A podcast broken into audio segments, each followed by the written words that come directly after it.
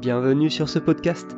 Que vous soyez sur la route, au travail ou chez vous, il est l'heure de faire une pause budget. Moi c'est Maxime, auteur du site pausebudget.fr. Chaque semaine, retrouvez-moi sur ce podcast, seul ou accompagné, pour découvrir comment mieux gérer votre argent, aligner vos finances avec vos projets de vie, le tout de manière simple, sans jargon et fun.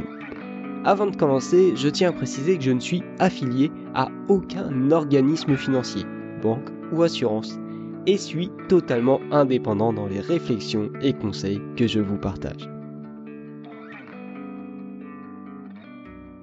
Faut-il acheter sa résidence principale ou la louer et jeter de l'argent par les fenêtres les mois. C'est vrai que culturellement, l'achat de sa résidence principale est perçu comme un signe de réussite. D'un autre côté, on n'a pas tous envie de s'endetter de plusieurs centaines de milliers d'euros pour avoir un toit. Le stress, le regard des autres et le jugement de son entourage peuvent nous mener à prendre des décisions qui ne sont pas les bonnes. C'est pour ça qu'aujourd'hui on va sortir de toutes considérations émotionnelles qui sont très souvent présentes lorsqu'on parle de résidence principale pour s'attarder sur le rationnel. Alors, financièrement parlant, est-ce que c'est viable d'acheter sa résidence principale? En disant ça, je suis sûr que j'en ai fait tomber ou sauter certains de leurs chaises. Attends, tu te rends compte? Payer un loyer tous les mois pendant 70 ans pour certains, c'est presque de la folie pure et dure. Et c'est d'ailleurs le cas de mon entourage. Et jusqu'à récemment, c'était aussi le mien. On m'a d'ailleurs dernièrement conseillé d'acheter ma résidence principale même si je n'y restais que un ou deux ans,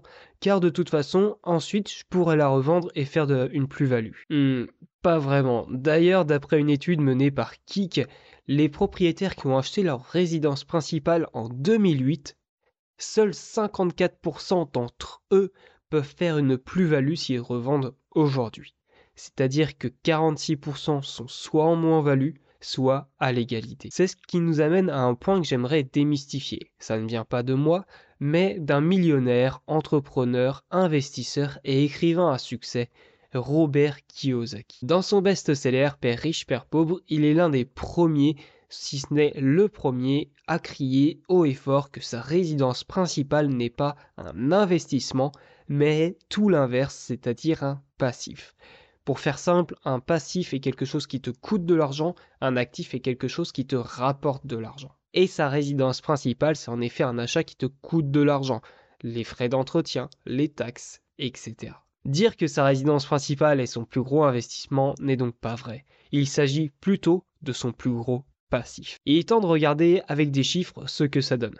Ils n'ont pas été choisis au hasard et représentent la France sans tenir compte des grandes villes comme Paris. Le commun des Français ne peut tout simplement pas acheter sa résidence principale sur Paris, donc ça ne sert à rien qu'on s'y attarde. Attention, concentration. Pour ceux qui le veulent, une version écrite est disponible sur le site pausebudget.fr, le lien est dans la description. Bien, maintenant prenons deux situations. La première, la personne loue son logement, la deuxième, la personne achète son logement. Voici les hypothèses qu'on va prendre. La comparaison va être sur 5 ans, ce qui est la durée moyenne de résidence dans un logement en France. Le prix de l'immobilier est de 2400 euros au mètre carré, ce qui, à quelque chose près, est le prix moyen en France sans tenir compte de Paris. Notre cobaye gagne 1789 euros par mois, ce qui est le salaire médian des Français euh, le salaire médian, tout simplement, c'est le salaire qui comprend 50% de Français au-dessus gagnent plus et 50% gagnent moins. C'est beaucoup plus représentatif qu'un salaire moyen qui, lui, tourne autour des 2200 euros net par mois. Le loyer est de 11 euros par mètre carré. Avec le salaire de notre cobaye, il peut emprunter 112 000 euros tout en restant dans la limite des 33% d'endettement ce qui lui donne une mensualité de 600 euros par mois. Pour ça, j'ai fait un calcul très rapide. Si on a un taux d'intérêt de 2% emprunté sur 20 ans, il faut diviser la somme empruntée par 190 pour avoir les mensualités. Avec ça, on peut obtenir un T3 de 47 mètres carrés. Ce T3 de 47 mètres carrés est loué 520 euros par mois. Notre propriétaire, lui, a des charges de 600 euros pour couvrir les intérêts et, euh, et l'assurance de l'emprunt. Mais ce n'est pas tout, il a encore d'autres charges. On a les charges de copropriété, on va prendre 80 euros, on peut en trouver à 150, 200 euros, comme à 30, 40 euros, donc on va prendre 80 euros, ce qui est correct. Il y a ensuite la taxe foncière, on va prendre 45 euros par mois. Et enfin, les frais de notaire qui sont pour de l'ancien de 8%, donc ce qui nous fait 9000 euros, qu'on va amortir sur 5 ans, ce qui fait 150 euros par mois. On fait une petite addition avec tout ça et notre propriétaire paye par mois 600 euros de loyer, 80 euros de charges, 45 euros de taxes foncières, 150 euros de frais de notaire, ce qui nous donne 875 euros par mois. Pour rappel, le locataire, lui, paye 520 euros. Maintenant, sur 5 ans, qu'est-ce que ça donne? Le locataire aura fait un effort d'épargne de 31 200 euros. Le propriétaire aura, lui, fourni un effort d'épargne de 52 500 euros. Mais son patrimoine aura augmenté de 31 200 euros. Par contre, attention, s'il revend, il doit faire au moins 21 300 euros de plus-value pour ne pas perdre d'argent. C'est donc un point gagnant pour le propriétaire. Il dépense plus d'argent mais fait fructifier son patrimoine, quand le locataire n'y touche pas du tout. Et le propriétaire, s'il garde sa résidence principale, mettons 20 ans, n'aura même plus de loyer à payer. Maintenant, personne éduquée que nous sommes, Regardons une troisième situation. Cette troisième situation est une personne qui loue son logement et utilise sa capacité d'emprunt pour acheter de l'immobilier et le mettre en location. Pour notre propriétaire, on a dit qu'il avait un effort d'épargne mensuel de 875 euros. Pour notre investisseur, il loue donc son logement, un T3 à 520 euros par mois, et il utilise sa capacité d'emprunt pour acheter un T3 avec des travaux de 47 mètres carrés. Pendant les rénovations, il divise son T3 en deux logements, un studio de 17 mètres carrés et un T2 de 30 mètres carrés. L'objectif, augmenter la rentabilité. Le montant total de l'achat avec les travaux s'élève à 112 000 euros, ce qui lui donne des mensualités de 600 euros.